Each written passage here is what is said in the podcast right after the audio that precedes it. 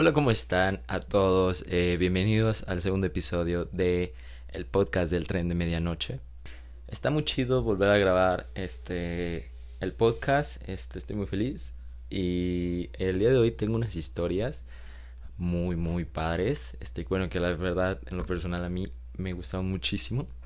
Además de que estoy grabando en la casa que les conté eh, la semana pasada en el primer podcast especialmente en uno de los cuartos donde más pasaron cosas, creo yo, bueno, en la oficina donde más pasaron cosas. Y no fue por mamón de, de ay, sí, me voy a venir a grabar este aquí eh, para que se oiga chingón. No, la neta pasó de pura coincidencia de que yo estaba por aquí y pues no tenía dónde grabarlo, así que me vine aquí a grabarlo. Y, este es el segundo corte que hago porque en el primero no es por ser culo y no es por ser este pretencioso, diría yo, pero este en el primer corte donde estaba grabando se escucharon cosas súper raras en el micrófono, como eh, esta intervención bien rara, güey. creo que fue un problema del micrófono. Pero para que vean que no estoy mintiendo, se las voy a poner, ¿eh? Además de que estoy grabando en la casa que les conté en el podcast pasado, la casa de mi tía donde pasan muchísimas cosas. Y estoy grabando en uno de los cuartos, bueno, en, la... Bueno, ¿qué fue? Sepa la verga. Si alguien es acá súper técnico de audio o alguna mamada eh, y sabe acá leer mensajes subliminales en los audios, pues ya saben qué hacer, ¿no?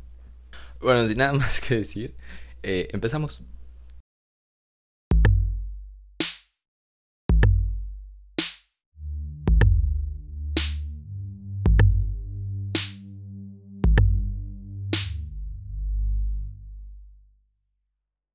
Bueno, antes que nada también quiero decir que este, la historia que voy a contar eh, me la contó una amiga este, y está muy chida. Bueno, la persona a mí me, me gustó mucho.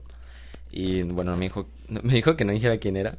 Este, pero si alguien ya lo escuchó de ella, pues ya, pues sabe quién es. Los dos, pues no les voy a decir. Este, y tampoco voy a decir de qué estado, porque se menciona un estado de aquí en México, no voy a decir de qué estado eh, pasó esta cosa porque me da un chingo de miedo que eh, la persona que voy a mencionar me embruje o algo así. Bueno, y también voy a decir que voy a contar eh, la historia tal y como me la enviaron. No voy a poner cosas de más, poner cosas de menos, así tal como me la enviaron. Y dice así. Pues resulta y resalta que mi papá cuando era joven se iba al rancho de la familia en vacaciones.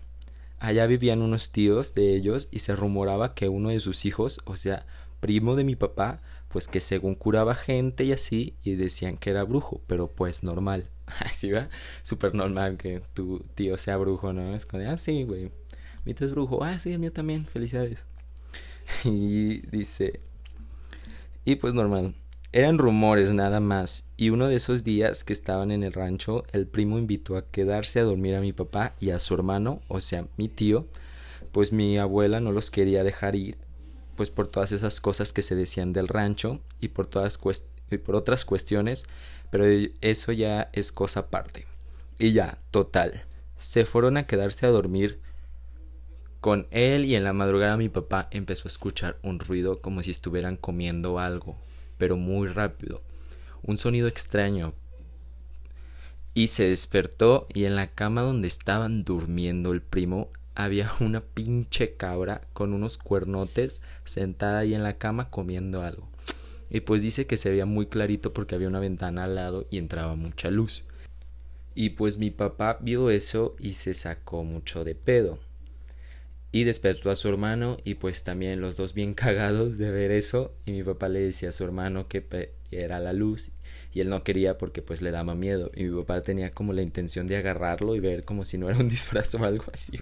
Mames, o sea, me imagino el tiempo que ha de ser, eh, en, qué tiempo fue, ¿no? Ah, güey, ¿tienes un disfraz de cabra por ahí como para sentarme en la cama de la gente? ya, perdón. Pero pues no, sí se veía muy real.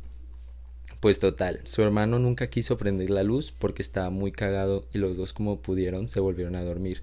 A ver, no mames, güey, te vuelves a dormir sabiendo que hay una cabra, güey, sentada ahí en tu cama, bueno, en la cama de frente, en tu cuarto, en el cuarto. Te, neta, te vuelves a dormir. No mames, yo no podría volver a dormir en toda mi pinche vida. Bueno, y los dos como pudieron se volvieron a dormir. Ya en la mañana siguiente el primo no estaba porque se iba a ordeñar las vacas y todavía se puso mi papá a buscar ver si había algún disfraz o algo así, pero pues nada. Y ya se fueron a la casa del, de ahí, del rancho, y llegando pues le platicaron a mis abuelos y tíos y pues mi abuela los cagó y les dijo que eso les pasaba por no hacerle caso de que no fuera, ándale, ahí van de culos, ¿no?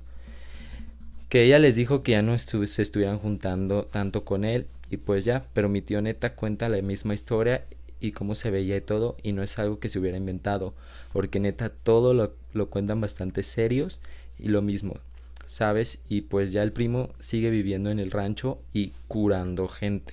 Neta que las veces que yo he ido, en las mañanas tiene un chingo de gente afuera para que los atienda. Y pues sí, la gente ahí lo conoce como el brujo mayor de. Y ahí menciona un estado de, de aquí de México, que no voy a decir cuál, porque neta me da mucho culo que, que lo escuche alguien, se lo enseñe al brujo mayor y me chingue. Así que vamos a dejarlo así.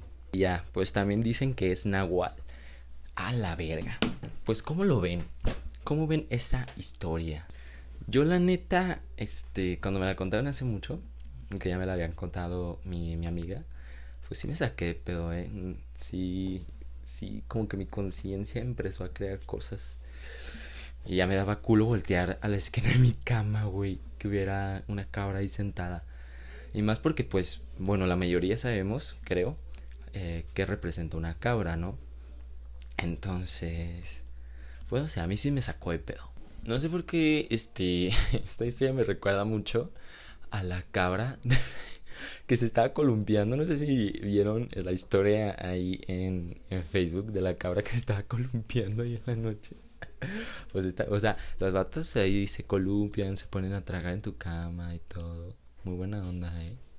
eh no mames, güey, qué valiente es volverse a dormir, güey, sabiendo que hay una cabra ahí sentada. O sea, a mí me daría mucho culo. Y del nahual, o sea, también ya he, leído mucho sobre los nahuales y también me sacan mucho de pedo. Creo en ellos, eh, no les puedo dar como que un argumento de que existan, pero pues sí he leído muchas historias como que concuerdan todas y no es como que concuerdo de, de que se hayan juntado todas las personas a decir, no, pues vamos a decir todos los nahuales, no, todos, todos como que asemejan. Entonces a mí sí me saca mucho de pedo los nahuales. Y pues ustedes qué piensan de eso? tienen alguna historia similar, si la tienen, pues ya saben, escríbanme a mi Instagram en un DM para que yo la pueda contar y sacarme de pedo también. Bueno, la siguiente historia que quiero contar es una historia que de hecho se vincula con mi papá.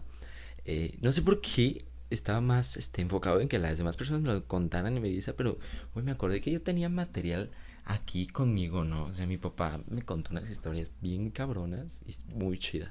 Y bueno, la historia que voy a contar se relaciona con el juego de mesa favorito de todo mundo, la Ouija.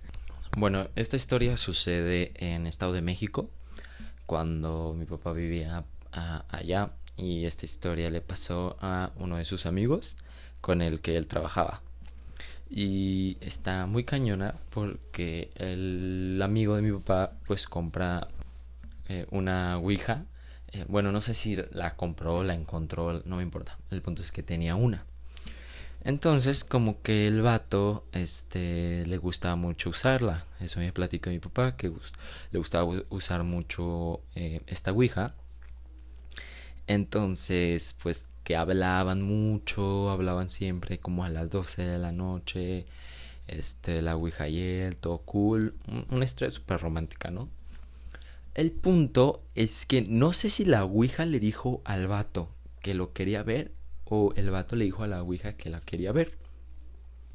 Entonces, eh, al final que la Ouija lo cita en el Cerro del Sacromonte, que es un cerro allá en Estado de México, que tiene unas tumbas ahí muy viejas y abandonadas, lamentablemente. Bueno, yo recuerdo que están abandonadas y pero son muy viejas realmente las tumbas.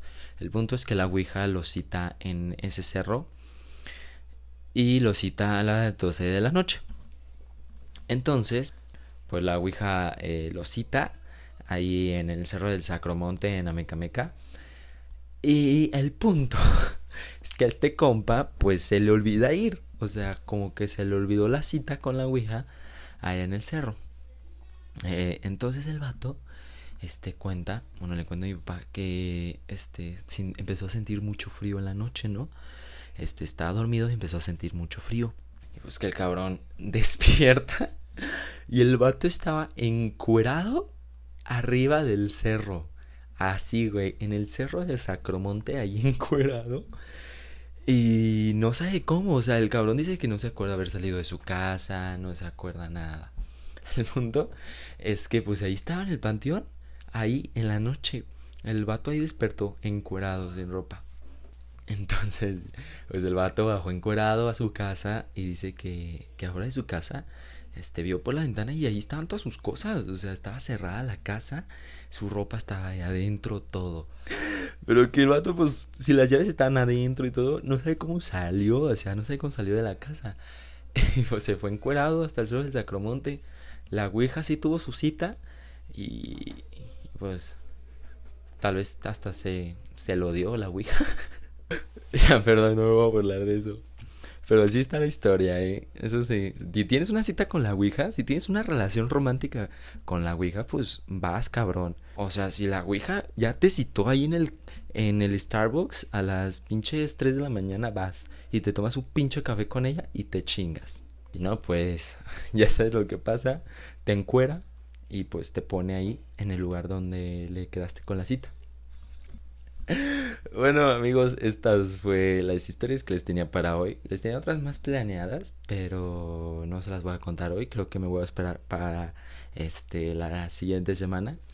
Eh, espero que les haya gustado mucho este episodio. Ya saben, por favor, eh, si tienen historias de terror que a ustedes les encanta, pues envíenmelas por eh, Instagram en los DM. Y pues síganme en Instagram como eh, el tren de medianoche podcast. Y ya saben, muchas gracias por ver este episodio y nos vemos la siguiente semana.